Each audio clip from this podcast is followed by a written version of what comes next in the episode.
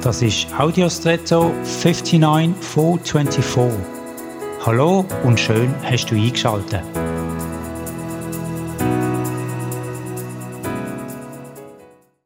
In diesen Tagen hört man immer mal wieder von Wirbelstürmen, einem Hurrikan oder Tropensturm. Die können mit enormer Kraft große Zerstörung anrichten und Menschenleben fordern. Sie entstehen durch von der hervorgerufene Ablenkungskraft. Dort kommt es zu einer Verwirbelung von der Luftmasse um ein zentrales Drehzentrum, aus dem sich später das typische Auge vom Sturm herausbildet. Der stärkste Wind und damit die größte Zerstörung ist am Rand von dem Auge, also vom Zentrum, wo häufig einige Kilometer Durchmesser hat. Im Auge ist der Wind am geringsten und damit ist man dort eigentlich am sichersten.